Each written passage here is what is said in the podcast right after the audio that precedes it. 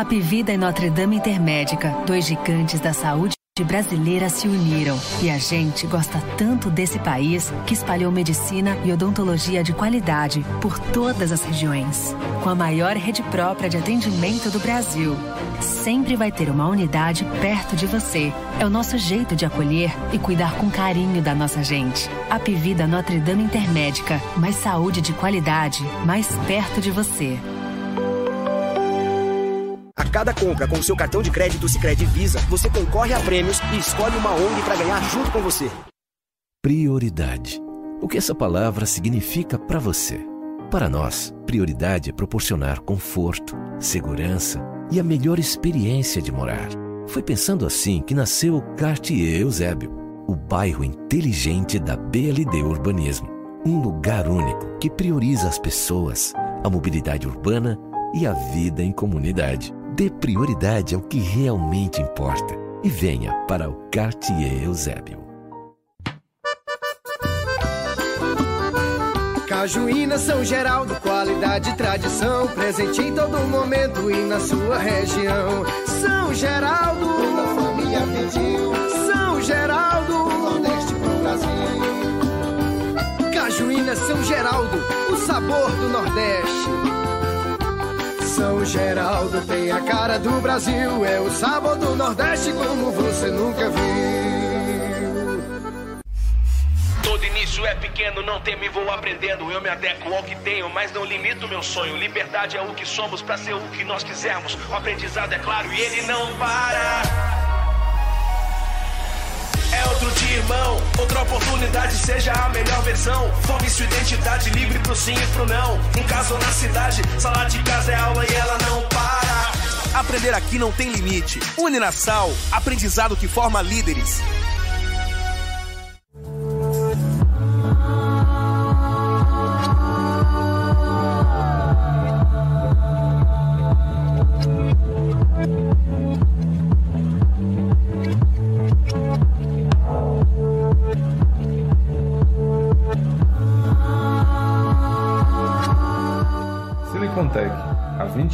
21 anos levando o que existe de melhor em tecnologia e informática até você.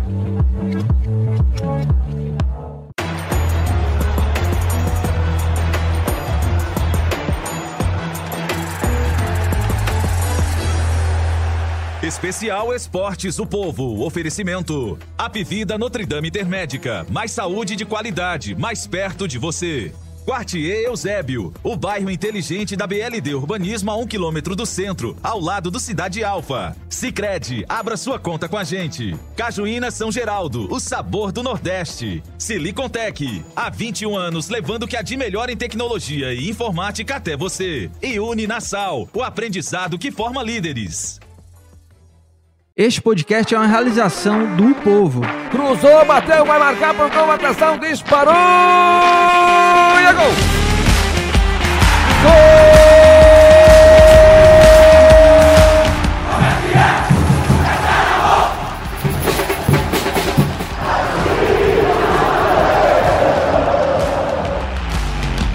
Fala rapaziada, é hora de podcast, o podcast do torcedor cearense.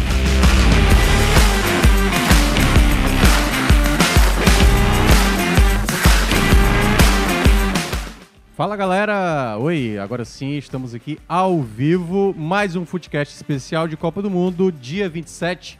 Eu, Thiago Minhoca, estou aqui na apresentação, não sei por onde anda Lucas Mota, não sei por onde anda, mas não estou aqui sozinho, estou aqui ao lado de Yara Costa, que está aqui presencialmente na minha frente, e também Guilherme de Andrade, que aí, uh, o Marcos pode dizer aí, da nossa técnica, ele está aparecendo para todo mundo ou não?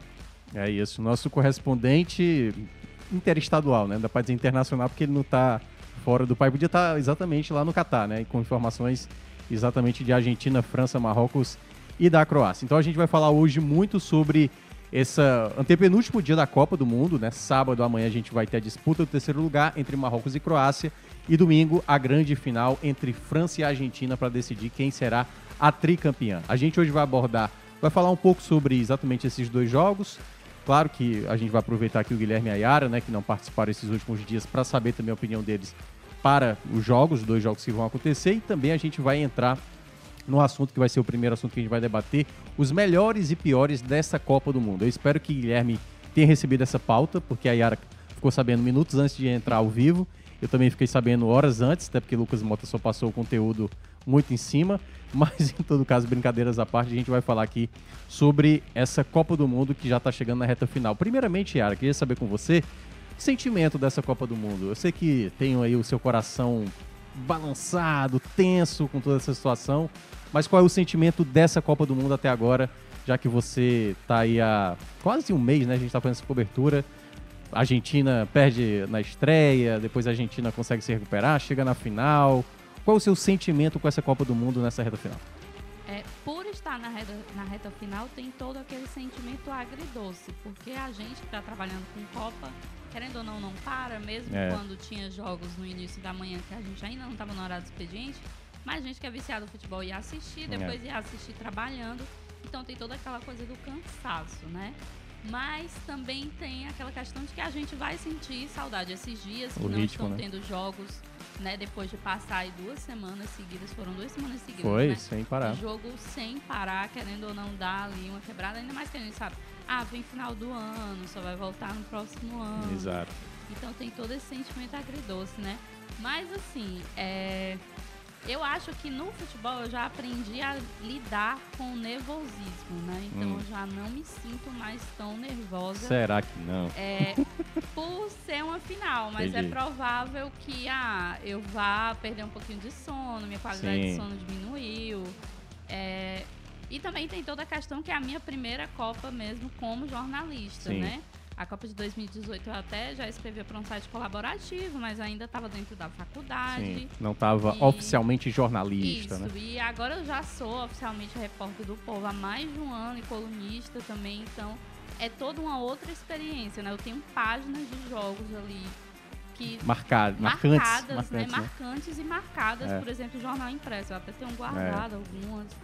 Então tem toda essa questão. Olha, Yara, eu torço pela sua felicidade no domingo. É a única coisa que importa. Pra quem não está entendendo. Pra quem acompanha a Yara sabe o que é que eu tô querendo Pra quem dizer. não está entendendo porque Thiago Minhoca está falando da minha felicidade, é, eu sou muito apaixonada por futebol argentino. Uhum.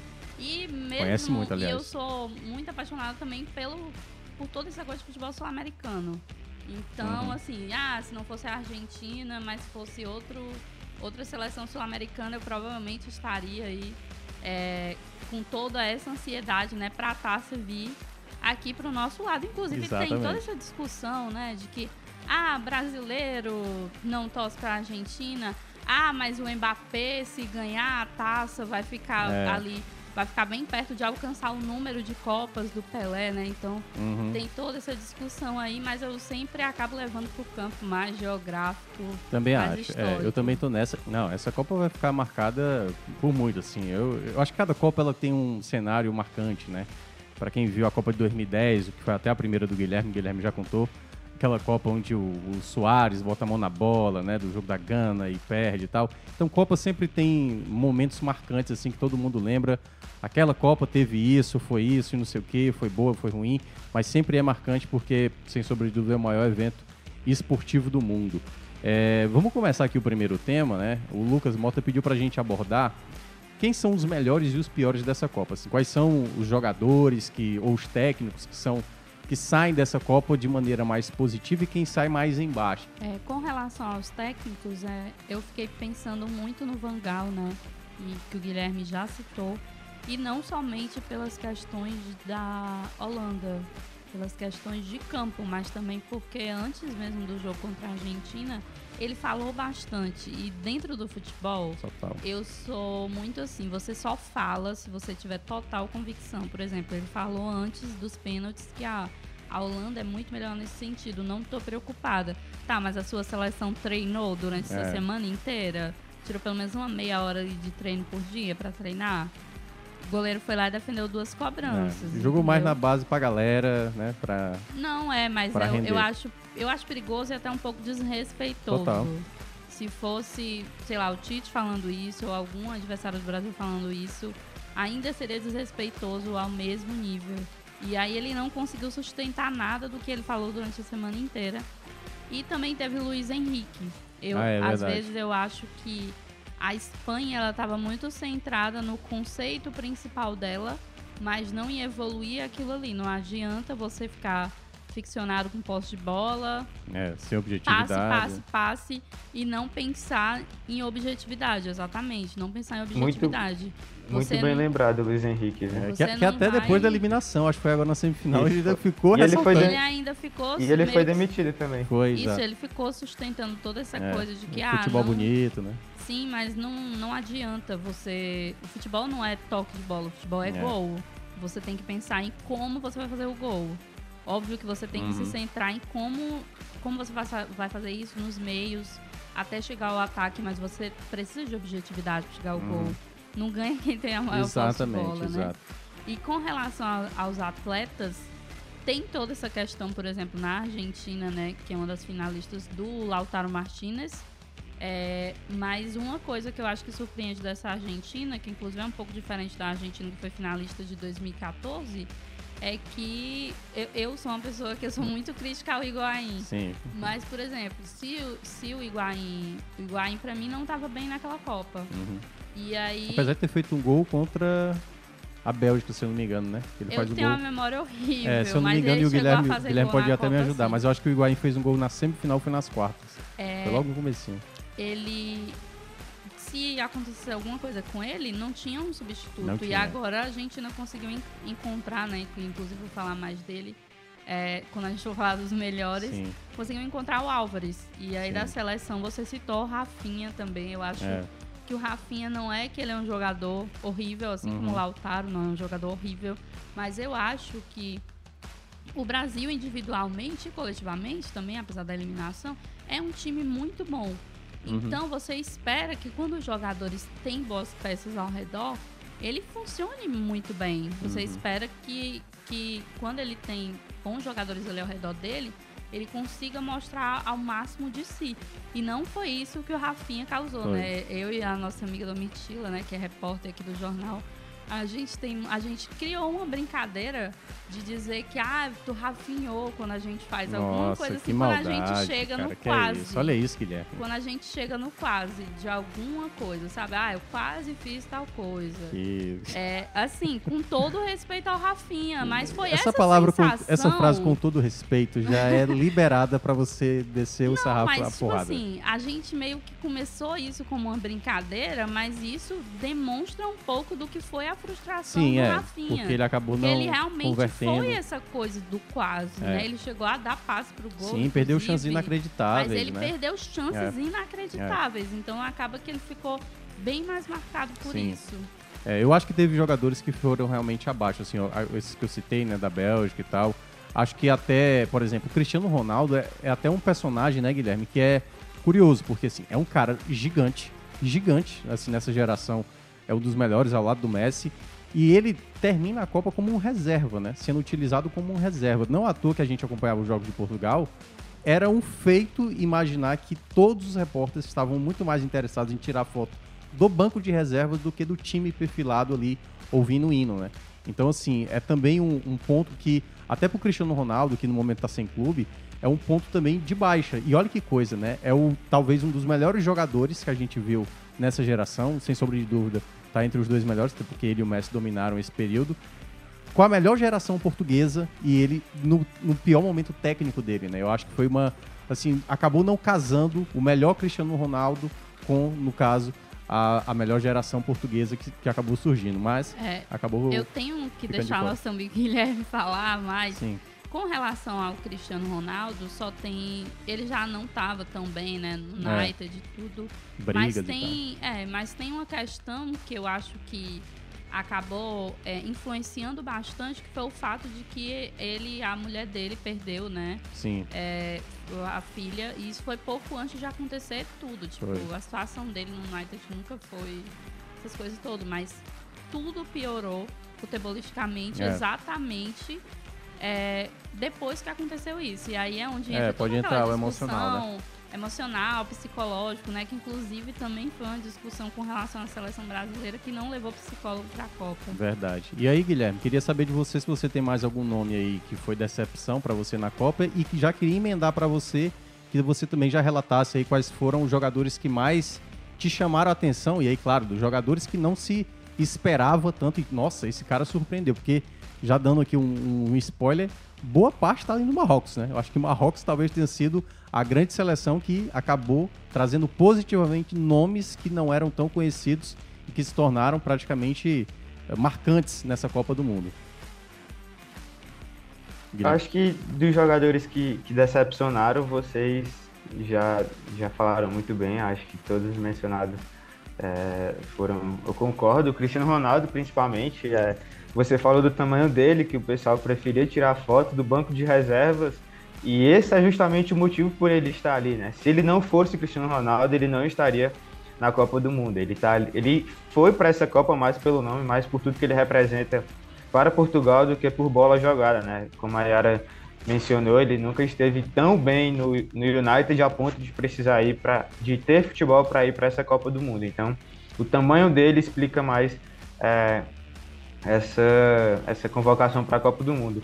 E sobre os jogadores que, que se destacaram, muitos estão ali no em Marrocos, é, o Bufal, o meio-campista, o Anrabat, o Ziyech, é, muitos estão ali, o, o Enesir, então o Bono, o goleiro, são atletas que realmente chamaram a atenção. Muitos deles eu não, nem, nem prestava tanta atenção antes da Copa. O Bono eu achava um goleiro bem mediano, daqueles que é, pegava as bolas mais difíceis e levava uns gols, uns gols fáceis, assim, inacreditáveis, mas na Copa realmente ele foi muito bem, foi um dos melhores da posição. Acho que ele está atrás apenas do, do Livakovic. O Chesney da Polônia tinha tudo para estar aí, porque a Copa dele até as oitavas era impressionante, mas como ele acabou caindo para a França ali nas oitavas, não dá para botar ele entre os melhores goleiros.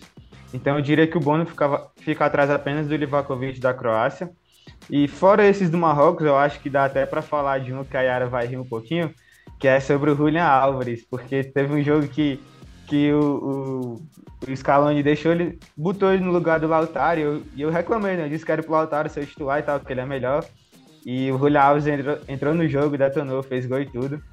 Então, eu acho que o Julian Alves é um dos nomes que tem se destacado nessa Copa. Não à toa ele está brigando pela artilharia, se não me engano, ele fez quatro gols, né? E outro também que eu tenho gostado muito é o Enzo Fernandes. É um cara que ele mudou praticamente a rota da Argentina na Copa, né? Ele, ele não foi titular no primeiro jogo, mas no segundo, se não me engano, ele já foi e acabou a Argentina tendo postura totalmente diferente. Foi um time completamente diferente do que havia sido na estreia. Então acho que fora esses de Marrocos, dá para trazer um, um, uma atenção maior para Julian Álvares e Enzo Fernandes. E na França, que é, que é outro time da final, dá pra gente olhar ali pro Chouameni, né? Que Sim. eu tô falando mais de nomes que a gente não esperava tanto, mas que estão chamando a atenção, né? Porque o Chouameni, apesar de ser um cara com um potencial muito alto, talvez não, não atraísse tanta atenção dos torcedores por não ser tão conhecido como outros, né? Mas a Copa dele é impressionante, ele fez um golaço ali, se não me engano, na semifinal. Então acho que esses três nomes que não estavam tão no radar dos, dos torcedores são nomes que foram muito bem nessa Copa e vão sair é, muito valorizados dessa competição. É verdade. E aí, Yara, para você, assim, você já mencionou o Julian Alves, aliás, que é uma história interessante, né? Porque o cara tava no River Plate, tudo bem, já tinha até se destacado aqui, mas eu acho que no cenário mundial, eu acho que pouca gente conhecia. A gente que já acompanhava ele aqui, a gente já viu ele brilhar na Libertadores, ser artilheiro e tal, jogava no River Plate, um dos principais clubes aqui da América do Sul, então, assim, não é uma não é uma surpresa tanto pra gente. Mas ele tinha acabado de se transferir pro Manchester City, é o reserva do Haaland, às vezes até o Guardiola coloca os dois para jogar, mas uh, basicamente é um, um, pelo outro. E aí faz uma Copa onde praticamente a gente tem ali o caso do Lautaro, eu até falei para ti, né, foi no jogo contra a Holanda, que o Lautaro entrou no jogo contra a Austrália, a Austrália diminuiu o placar e quase a Austrália empata naquele último lance. Aí depois ele entrou Sim. contra a Holanda e aí dois gols. E o Julian Álvares, por exemplo, se tornou essa peça muito importante para a Argentina. Além dele, e claro, você pode falar agora dele, até porque você tem muita coisa para falar dele. É, o que é que você tem a mais aí de jogadores que te surpreenderam, além do, dos que o Guilherme já citou? É, com relação ao episódio que o Guilherme falou do Lautaro, Sim. foi que o, o Julian Álvares perdeu algum gol feito, bem feito, Sim, assim, no, perdeu. no jogo. E aí ele cornetou o Julian Álvares e aí ele coloca o Lautaro. Aí o Lautaro entrou e perdeu um gol ainda aí, mais aí, perde, aí tá perdendo. É porque eu falei, Guilherme, tá aí o teu Lautaro, hein? Mas enfim, é, o, o Julian Álvares, como você falou, né? A gente já sabia que ele era um bom atleta, mas Copa do Mundo é Copa do Mundo. Sim. É bem, é bem complicado você, assim, se destacar. Não, não é qualquer um que se destaca, né? Não à toa aí é, na, na lista de artilheiros não tem. Além dele, não tem nenhuma surpresa, né? A gente tem Messi e Mbappé, que talvez o Messi surpreenda, porque por conta da idade, a gente esperava que ele fosse fazer uma Copa boa, mas ele tá Uhum. destruindo nessa Copa, É. né? Tanto que ele bateu recordes próprios, já tá com quase o mesmo número de gols que ele tinha feito em todas as É. outras Copas. Tá igual com o junto. Giroud, com quatro gols. E, o, no caso, o Álvares. Não, né? é. No E o Messi tá igual ao é, Mbappé, ou é. seja, né, uma disputa inclusive ali lá na frente, É. né? É, tem o Enzo Fernandes também. Sim. A gente não falou de técnico, mas o Scaloni, pra mim, que é como o argentino, ele já não era tanto uma surpresa. Eu, eu acreditei sempre muito no projeto dele, porque eu acho que ele entendia os jogadores os jogadores entendiam ele.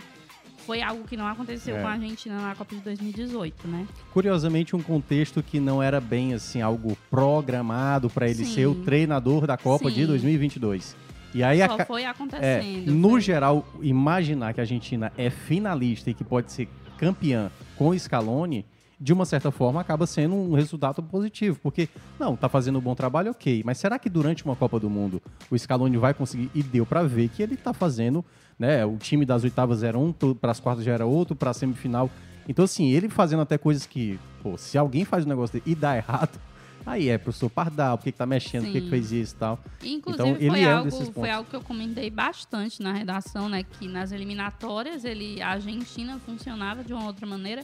E na Copa, até pelos desafios que se Uhum. apresentaram, especialmente porque Na estreia, ter perdido. Na, na estreia, mas ele soube adaptar bem, por Uhum. exemplo.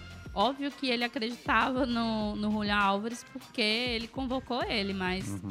pro- muito provavelmente ele contava com mais com o Lautaro como titular, mas ele conseguiu fazer com que o time funcionasse também com o Julián É. Álvares, né?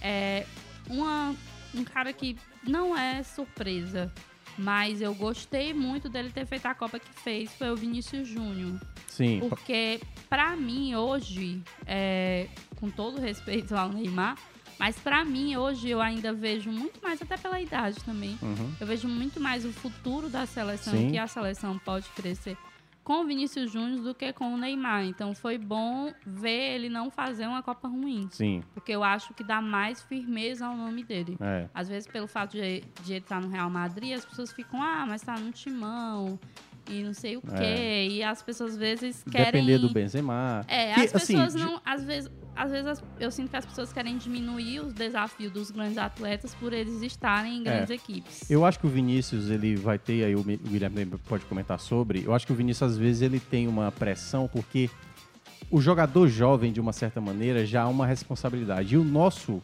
jogador principal hoje, que é o Neymar, ele viveu uma experiência que nenhum outro jogador, na época da seleção, acabou vivendo. Porque, por exemplo, quando o Pelé surge, naquele momento, já tinha o Didi, já tinha o Garrincha, é, depois, quando chega ali no momento do Zico, o Rivelino ainda estava ali naquele momento, então o Zico pegou um cara do tamanho do Rivelino. É, quando a gente teve o Romário, ali tinha muito mais uma questão, já tinha tido o Careca ali na Copa de 90, e ele entra como Salvador em 94, mas ele já tinha vivido a experiência da Copa de 90, né? É, no- no- o Ronaldinho, né, o Ronaldo Fenômeno, ele viveu 94, era um reserva, não foi utilizado para jogar 98, teve aquele, aquele negócio na final para ser a- o grande nome da Copa de 2002. E o Neymar, talvez assim, dessa geração, eu tô pegando só os principais jogadores, né? Romário, o próprio Rivaldo também, que teve ali um- uma, uma divisão de protagonismo com o Ronaldo e com, e com outros, outros atletas. No caso do Neymar, ele já foi protagonista logo na primeira Copa dele, ele sendo um jogador mais jovem. E o Vinícius, para tentar amarrar tudo isso, ele acaba sendo cobrado por isso. Porque assim, ele é, como você bem falou, o futuro, né? Talvez o jogador mais relevante. E ele ainda não se coloca como jogador, quando eu digo se coloca no sentido assim, dá a bola em mim que eu vou resolver. Ele é o jogador que, eu acho que o Brasil fez oito gols, né, Guilherme? Se eu não me engano, dos oito gols, teve participação dele em seis seja uma jogada de um- um- uma pré-assistência, uma jogada em que ele finaliza e dá o rebote ali para o Richards, como foi o primeiro gol. Então, assim, ele é um jogador que ainda está sendo maturado. E, e o grande problema é esse, é porque o Neymar, na idade dele, o Neymar já era muito protagonista. Já estava, acho que até ganhando Libertadores e tal. Tava colocando tudo bem, ele foi campeão da Champions. Mas o que eu tô dizendo é o seguinte, sendo o protagonista, Sim. o nome, entendeu? Daquele grupo, entendeu? O Neymar em 2014, ele já era o nome da seleção, né? Eu não esqueço quando o Fred lá, quando recebe a notícia, olha, o Neymar tá fora da Copa. E o Fred, o atacante do Fluminense, na época que era do Fluminense, eu acho que era do Fluminense, ele praticamente isolado ali, né? Tipo, meu Deus, agora, assim, quebrou na, na emenda, como diz o Breno. Então, assim, eu acho que o Vinícius Júnior ele sai dessa Copa com um saldo positivo, até mesmo porque da maneira como o Tite o tirou do jogo contra a Croácia, né? Muita gente criticou, eu mesmo critiquei. Acho que, por mais que ele não estivesse fazendo um jogo tão participativo, era um jogador que, por, por um lance individual, poderia é, resolver a situação para o Brasil. E acho que é os jogadores. E, no geral, assim, aí tem os óbvios, né? Que aí citados os melhores, que são aqueles caras que já se imaginava que fosse bem e estão jogando bem. Mbappé, Messi, o próprio Griezmann, talvez não chegou com tanta pompa, mas que está fazendo uma Copa, e já tinha feito uma Copa de 2018 muito boa.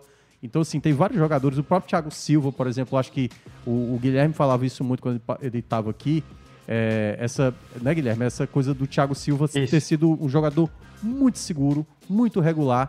Eu até acho que daria para imaginar ele na seleção do campeonato, embora o Brasil tenha caído precocemente, né? Teve uma ótima atuação na defesa do, do Marrocos e também o Palmaceno lá do, do, da França.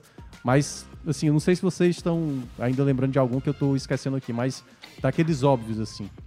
Se, se a gente for trazer quem se destacou individualmente no Brasil, a eliminação para a Croácia fica ainda muito mais frustrante, porque é, é, era um time que até esse jogo, individualmente falando, vinha de, com atletas se destacando, né?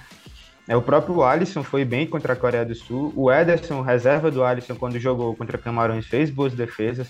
O Militão, que precisou entrar na, na, lateral direita improvisado, fez uma Copa muito boa. Inclusive, acho que um dos erros do Tite contra a Croácia foi tirar justamente ele. A não ser que ele tenha pedido para sair por problema físico ou é, por ele, lesão. Ele mencionou que estava com cãibra, se eu não me engano. Isso. Pronto, então é, é, o Militão realmente fez uma Copa muito boa. Acho que ele sai com um saldo positivo demais. É, ele mostra para o Ancelotti, lá, lá no Real Madrid, que ele pode sim atuar em alto nível na lateral direita, porque a Copa dele foi de alto nível. Ou para o, na zaga, ou gente... para o futuro treinador do, da seleção brasileira, é bom lembrar. Isso, para o fut... Isso, né? Que tem toda essa história do Ancelotti aí virar é. treinador da seleção em julho, junho. Vamos ver, né? Ali na dupla de zaga, eu acho que Thiago Silva e Marquinhos fizeram uma Copa irretocável, os dois foram brilhantes. O Thiago Silva, principalmente, para mim, ele foi o melhor defensor da competição, só que fica muito difícil para ele entrar na, na, seleção do campeonato, porque sai nas quartas de final, né? Então, dificilmente é. eles vão botar um defensor de um time que foi eliminado tão cedo.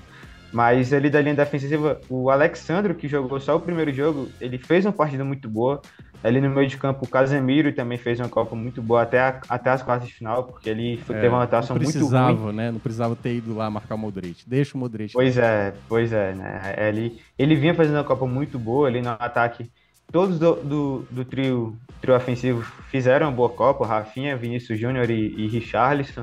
O Neymar, nos jogos que teve, também foi bem. Não no nível que o Neymar pode apresentar, mas dentro das condições que ele estava, de não estar 100% para os jogos, ele também foi bem. Então, o que eu estou querendo dizer? É que se a gente for olhar individualmente para a seleção brasileira, esses jogadores, principalmente da equipe titular, mostraram um bom futebol, mostraram um bom desempenho individual. E isso torna a eliminação para a Croácia ainda mais frustrante, né? Porque era um time que vinha mostrando estar bem e do nada teve uma partida horrível que acabou é, culminando na eliminação, né? Então, o time brasileiro tem muitos jogadores que saem com saldo positivo apesar dessa, dessa eliminação. E quem eu acho que sai com saldo ainda mais positivo é justamente o Militão, por ter jogado na Copa, a Copa inteira na posição que não é a dele e ter jogado muito bem, né?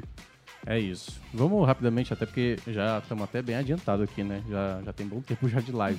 Falar um pouquinho dos jogos. Primeiramente, o jogo de terceiro lugar. O que é que vocês acham de um jogo de terceiro lugar? É, como dizem, é tal qual dançar com o primo na festa, dançar com a prima. Dependendo da prima, acho que vale a pena. Eu acho que Eu depende. Acho... Ah, fala logo, Guilherme. Não, não, pode falar. Tá. Eu acho que depende muito de quem está disputando. Porque, por exemplo, é... para a Croácia, é frustrante jogar no terceiro lugar. Sim. Na verdade, qualquer coisa com Croácia Mas... eu acho que é frustrante. Nossa senhora. Mas pro Marrocos, embora o técnico tenha dito que não tem muito clima para jogar no terceiro lugar, você hum. chegar lá com um Sim. Com o estágio se que torna ah, épico, em terceiro, terceiro lugar. lugar. Sim, é. já a campanha toda do Marrocos, né? É muito épica. Tudo uhum. que eles fizeram nessa Copa, a, todos os, os times ali que superaram seleções e até mesmo o jogo que fez contra a França, que uhum todo mundo pensava talvez que fosse até ser um pouco mais fácil para a França, mas eles pressionaram ali bastante, né? É, então eu acho que um terceiro lugar, assim, coroa, não coroa como eles queriam, mas. Você acha que o Marrocos vai entrar com mais, digamos, pegada do que. Ou você acha que Não, pois é, a eliminação o te- vai sentir o mais. técnico do Marrocos disse que não tá com muito clima pra jogar terceiro lugar, foi Hum. alguma coisa assim Sim. do tipo. Que ele falou, Não, mas sempre é mesmo chato, assim, sempre é chato é, terceiro, porque você acabou de perder, né? É igual trocar Eu acho que é- segundo lugar. Diga Eu aí. acho que é um jogo bem inútil, né? Não precisava ter. Mas é como a, como a Yara falou, né? Acho que para Marrocos, os jogadores e e o técnico não vão assumir isso, mas lá no futuro, quando eles olharem para essa Copa do Mundo e verem que, que fizeram a melhor campanha da seleção africana na história, é, terminaram ali na terceira colocação, é, vai ser um resultado de se comemorar, que eles vão agradecer por isso. Então, apesar de ser um jogo que eu acho que não seja tão útil, que não precisasse ter, para Marrocos é bom e para a Croácia acaba sendo mais um jogo assim que eles vão empurrar com a, com a barriga, né? Só para querer terminar logo e tal. É, também tô achando A que é gente isso. falou isso de ah, é, ficaram em terceiro lugar, mas não é querendo zicar, não, tá, gente? Não, só é, exato. Mas assim, é, assim, é óbvio que quando a gente olha assim, o desempenho, obviamente, o Marrocos seria mais merecedor desse terceiro lugar do que a Croácia, que fez uma Copa, enfim, chata pra caramba. Assim, acho que até a, Croácia 2018, que também fez uma Copa meio ali no, no limite dela, foi até melhor, tinha jogadores melhores. Essa Croácia, assim, defensivamente bem, né? O Guardiol, né? O próprio goleiro lá, o Leva, enfim, esqueci o nome do rapaz. Livakovic. Livakovic, exatamente. Então, assim, são, é uma seleção que não acho que vai ficar marcada na história, a não ser pelo fato de ter eliminado o Brasil. É, essa vai ser a grande lembrança da Croácia nessa Copa. É, e para final, e aí começa com você, Yara. O que você espera dessa final? Quem é o favorito? Quem você acha que vai ser o campeão? Obviamente eu já sei para quem você vai torcer, mas eu queria saber para quem, vo- quem você acha, como vai ser esse jogo, vai ser um jogo pegado, vai ser um jogo meio Guerra Fria, ninguém ataca ninguém, aí o jogo vai ser chato. Porque já aconteceu isso, né? Uma Copa com duas seleções, tipo Espanha e Holanda em 2010, parecia que ia ser uma grande final e foi um jogo chato pra caramba até ser resolvido lá na prorrogação. É, eu vejo muito mais potencial na França, porque a Fran... eu acho as peças individuais, e é isso, obviamente, Uhum. reflete no coletivo da França, eu acho que são bem são bem melhores, Sim, né? São bem mais comparavelmente, ali- né? É, comparavelmente à Argentina. Mas a Argentina nessa Copa, ela foi se superando jogo a jogo. Então, assim, eu, eu juro que não é por conta de todo o contexto do, do que é essa Copa pra mim, é, já que né, eu sou simpatizante. É, não, é, não é por eu ser simpatizante que eu, que eu estou nessa perspectiva, mas é, eu, acho, eu vejo uma vantagem muito grande ali para a França, mas eu acho que o Scaloni tem inteligência para conseguir montar uma Argentina que consiga anular as principais forças do, da França. Eu não acho que precisa fazer o que estavam sugerindo na Sim. Argentina de bater no Mbappé. É, eu acho que não precisa disso. É, sim. até porque tem outro lá, né? Que Sim. joga pra caramba, que é o Griezmann. Porque Sim. o Mbappé não, pouco apareceu nos dois últimos jogos. E mesmo assim a O França Griezmann, passou. É, o exatamente o Griezmann, que, Griezmann. inclusive, É. é. é o melhor jogador da França pra mim na Copa É. e talvez o melhor da competição. Sim, mas e esse aí ia terminar? E, a- assim, eu acho que a Argentina tem inteligente. Eu não acho que as peças individualmente é, são as melhores. Eu acho que a França tem muita vantagem nisso. Sim. Mas eu acho que se o Scaloni souber como entrar em campo, é, eu acho que dá pra Argentina aí conseguir beliscar esse tri. E eu acho que tem muito também a ver com a questão psicológica. Eu acho Sim. que essa Argentina hoje ela é muito mais forte psicologicamente do que nas duas últimas Copas. Mas tem todo. A Argentina tem todo um contexto de que faz muitos anos que não ganha Copa, é a última Copa do Messi, então tem muita expectativa. E aí vamos supor que a Argentina leve um gol no começo do jogo. Como é que essa Argentina vai reagir? Eu não acho que ela vai reagir. Obviamente que já estava nos acréscimos ali em É. 2014, então jun- juntou o cansaço com a frustração de tomar um gol ali nos acréscimos, mas é, mas como essa Argentina vai reagir? Eu não acho que ela vai ser tão fraca psicologicamente como as anteriores, Uhum. como a de 2014 e de 2018. É. Mas eu não sei ainda se eu vejo essa força, apesar que tem toda É. essa questão de que ah, o Messi tá no, tá no seu auge de uma Copa, apesar de estar nos 35 anos e tudo, toda a comparação com Maradona. Mas tem que ver até onde, até onde essa história realmente vai e até onde a gente romantiza. Sim. Que a gente que acompanha futebol, que é fã do Messi, obviamente o Messi tá fazendo uma Copa totalmente Sim, fora de não, linha. melhor Copa dele. Mas será que, que toda a situação psicológica a gente acaba não É isso. romantizando? Porque na verdade é isso, né? Afinal, ela, ela traz um componente de cada situação que vai acontecer no jogo, vai, vai potencializando um desespero ou, no caso, uma frustração, né? Então, como você falou, se a França abre o placar, a gente pode ver o que a França fez agora contra o Marrocos. Abriu o placar, era contra o Marrocos, entendeu? Não era contra a Argentina, que vai ser agora a final. E a França respeitou muito o Marrocos. Não, vamos, vamos aguentar aqui uma pressão. O Marrocos vai pressionar, deixa pressionar e vamos tentar aproveitar no contra-ataque. E depois conseguiram fazer o segundo gol. Acho que aí, é, até para trazer você, Guilherme, para dar também sua opinião, é, a França ela chega, assim, acho que é diferente a chegada da França para essa final do que a Argentina, porque a França chegou com o status favorito, mete uma goleada logo na estreia né, de virada para cima da Austrália, depois tem ali apresentações boas, bota o time em reserva contra a Tunísia, perde, depois faz uma excelente apresentação na, na oitava de final, e das quartas da semifinal, um jogador que era considerado relevante passou a ficar mais tímido, que no caso foi o Mbappé, é, apesar de ter participado até das duas jogadas de gol contra, contra o Marrocos. Ao mesmo tempo, a Argentina teve nesses dois jogos finais uma apresentação assim, espetacular do Messi.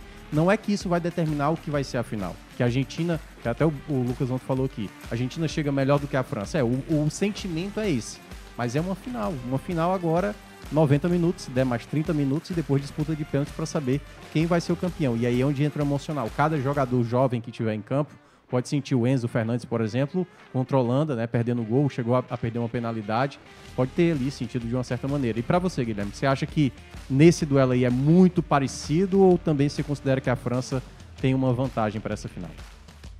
Eu acho que é muito parecido, sim, muito pelo que você falou, né? Que a França começou muito em al- em alta e foi caindo um pouquinho, a Argentina começou em baixa e foi crescendo dentro da competição, né? Time por time, eu acho que a França é sim superior é, no papel e também pelo que pode apresentar dentro de campo, acho que é um time superior à Argentina. Só que tem muito essa questão do que eu acabei de falar e vocês falaram anteriormente, né? Que é um time que dentro da Copa vem tendo atuações é, nesses últimos jogos abaixo do que pode apresentar e por outro lado a Argentina vem numa crescente, né?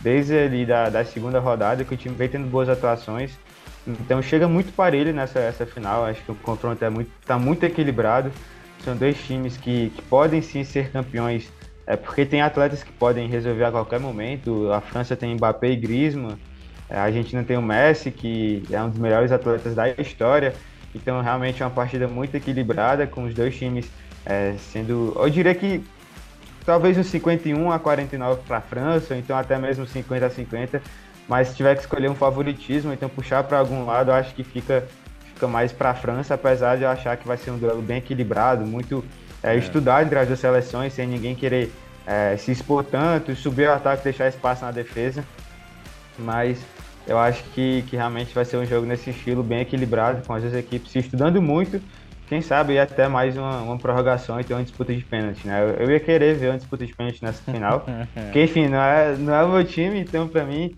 quanto mais emoção, quanto mais jogo a gente tiver, melhor. É, então realmente eu acho que vai ser bem equilibrado mesmo.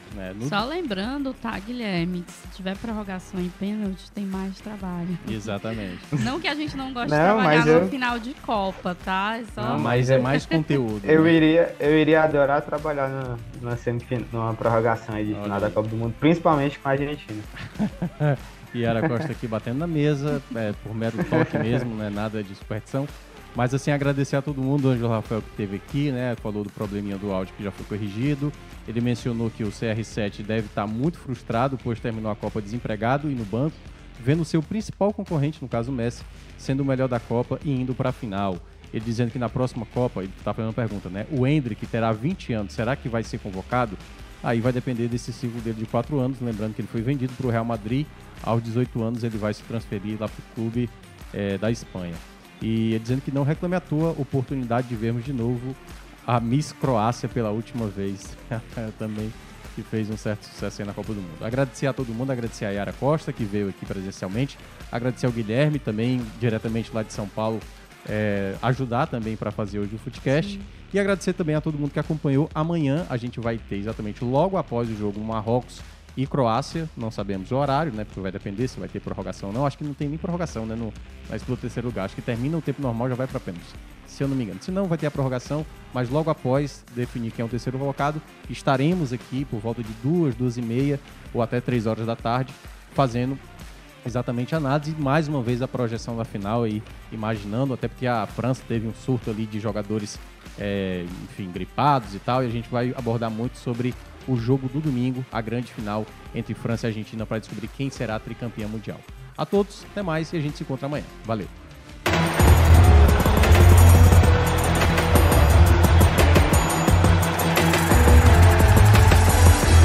Valeu, galera. Especial Esportes do Povo. Oferecimento. A Vida Notre Dame Intermédica. Mais saúde de qualidade. Mais perto de você. Quartier Eusébio. O bairro inteligente da BND. Urbanismo a um quilômetro do centro. Ao lado do Cidade Alfa. Sicredi. Abra sua conta com a gente. Cajuína São Geraldo. O sabor do Nordeste. Silicontec. Há 21 anos levando o que aqui melhor em tecnologia e informática até você. E Uninasal. O aprendizado que forma líderes.